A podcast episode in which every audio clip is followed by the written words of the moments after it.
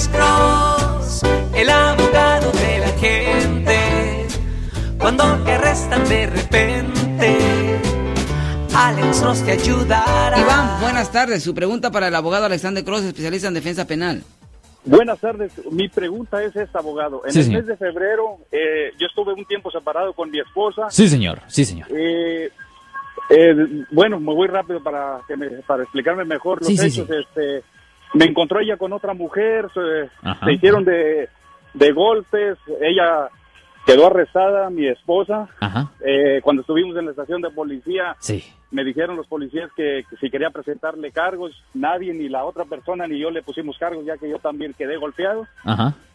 Eh, ella estuvo arrestada, dijeron, ok, dice, ustedes no le quieren poner cargos, pero nosotros como autoridad sí le vamos a poner cargos". Exactamente, exactamente. Ok, ella fue arrestada en el condado de San Mateo. Oh, oh, San Mateo. La, la llevé, la, la pagué la fianza, ok, salió. Sí, Eh, nos llegó un papel, o sea, nos presentamos en la corte sí, señor. y lo curioso es que no había nada, ningún cargo.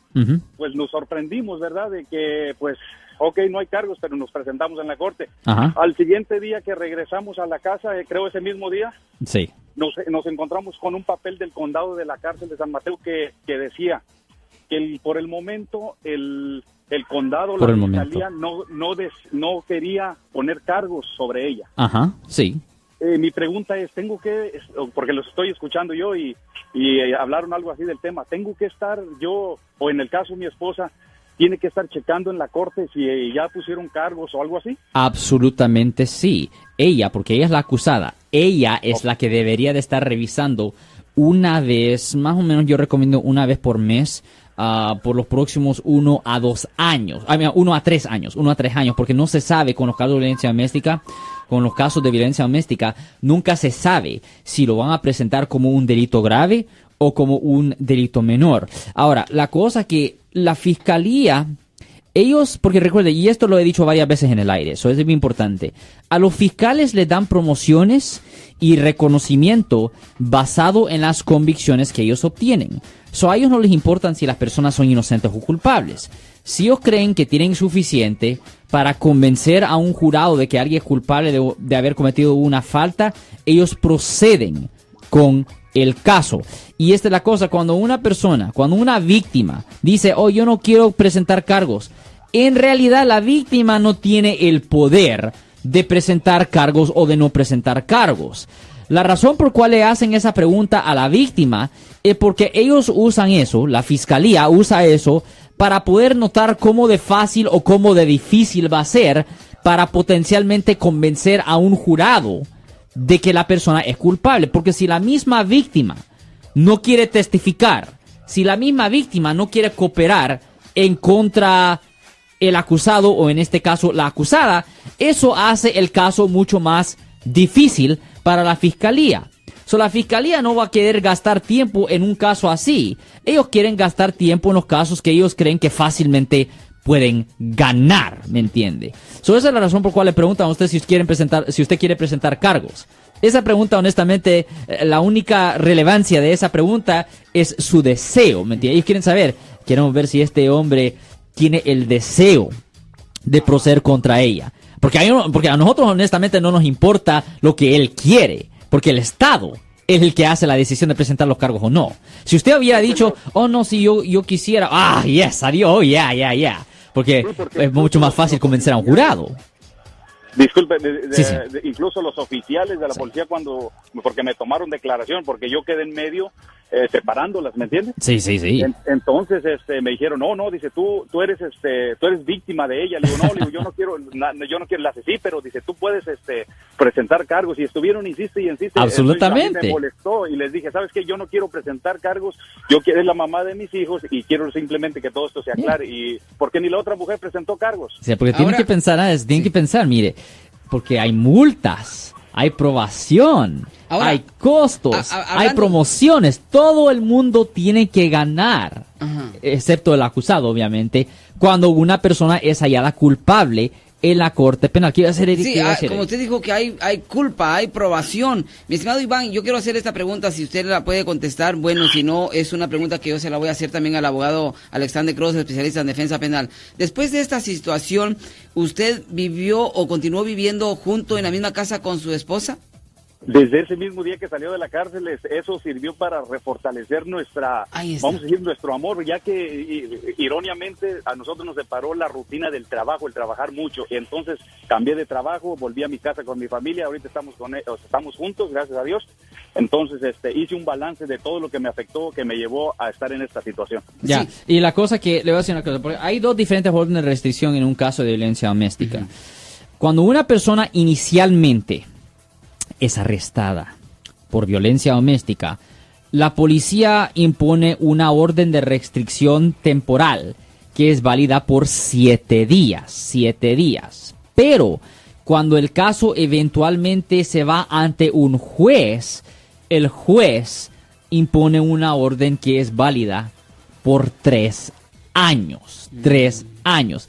Y solo la víctima le puede decir al juez, y este es el único poder que tiene la víctima, esto sí es poder que tiene la víctima. La víctima le puede decir al juez, mire, tenemos hijos en común o queremos estar juntos, yo quiero estar junto con ella o él, dependiendo de las circunstancias, ah, yo quiero mantener contactos o por favor queremos una no tener la orden o por lo menos una modificación de la orden. Y el juez a ese punto le dice, ok, pues ah, lo que vamos a hacer en vez de poner una orden de restricción, vamos a imponer una orden de contacto pasivo, donde pueden vivir juntos, pueden mantener comunicación, si tienen hijos en común, pueden cuidar a los niños juntos, pero si tienen cualquier disputa verbal, cualquier pelea verbal o físico, ¿me entiende? Ahí la víctima tiene el derecho de llamar a la policía para que rearresten a la persona, ¿me entiende? Y las consecuencias serían más. Oh, sí, más las consecuencias son severas. Sí, señor, ¿qué iba a decir, señor? Este, ok, entonces por lo que le estaba diciendo al señor Rubén, si no mal no recuerdo, que tiene que estar uno hablando entonces a la corte. Sí, señor. Eh, si en dado caso, ok, pues esto es urgente, le voy a decir a mi esposa que ahorita se ponga a hablar a ver qué, a ver si qué, ha cambiado. Si en dado caso, Dios no lo quiera, hay una orden de arresto en contra de ella o qué sé yo, me puedo comunicar con usted Absolutamente, inmediatamente, denos una llamada. Absolutamente, denos una llamada al 1-800-530. 530 1800. Si algo así pasa, nos puede llamar al 1-800-530-1800. ¿Qué iba a decir él? Este, esto, esto no es un programa familiar pero de cierta manera lo es, ¿verdad? Porque estamos tocando relaciones eh, familiares, conyugales. Y yo no sé si mi estimado abogado Alexander Cross o Iván, es recomendable que la esposa llame porque no le van a decir si ella tiene orden de arresto.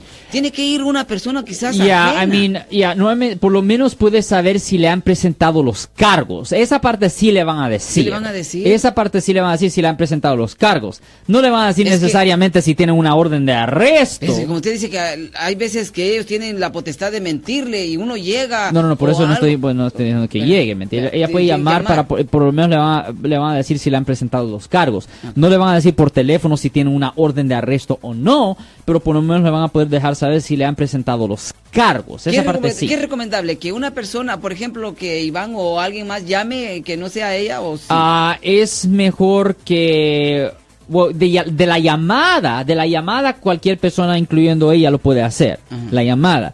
De ir físicamente a la corte, de ir físicamente a la corte es mejor que un abogado, que un abogado Un lo haga, porque el abogado puede también poner el caso en el calendario para empezar el proceso de quitar la orden de arresto, Eri. Perfecto, mi estimado Iván, anote el número de teléfono y muchísimas gracias. Eh, muy, muy, pero muy agradecido por esta llamada telefónica porque, como le digo, como que convierte este programa en un programa familiar porque estamos hablando de relaciones eh, conyugales íntimas. Muchísimas gracias, mi estimado Iván, anote el número de teléfono y cuídese mucho. Muchísimas gracias y gracias porque eh, lo que lo que este programa de ustedes es lo genial y nos informa mucho y muchísimas gracias y sigan adelante. Yo soy el abogado Alexander Cross. Nosotros somos abogados de defensa criminal. That's right. Le ayudamos a las personas que han sido arrestadas y acusadas por haber cometido delitos. Si alguien en su familia o si un amigo suyo ha sido arrestado o acusado, llámanos para hacer una cita gratis. Llámenos para hacer una cita. Ese número es el 1 800 530 1800. Estamos aquí en toda la área de la Bahía. 1 800 530 1800 y como siempre, por casos criminales, casos penales, damos la primera cita gratis en nuestra oficina. Siempre estamos aquí todos los martes y viernes a las 12 y 35 respondiendo a sus preguntas con respecto a los casos penales y también nos pueden hacer preguntas en nuestra página de Facebook Live, doctor Alex Abogado de nuevo 1-800-530-1800 Marco. Bueno, vamos a llamar telefónica, pero ya fuera.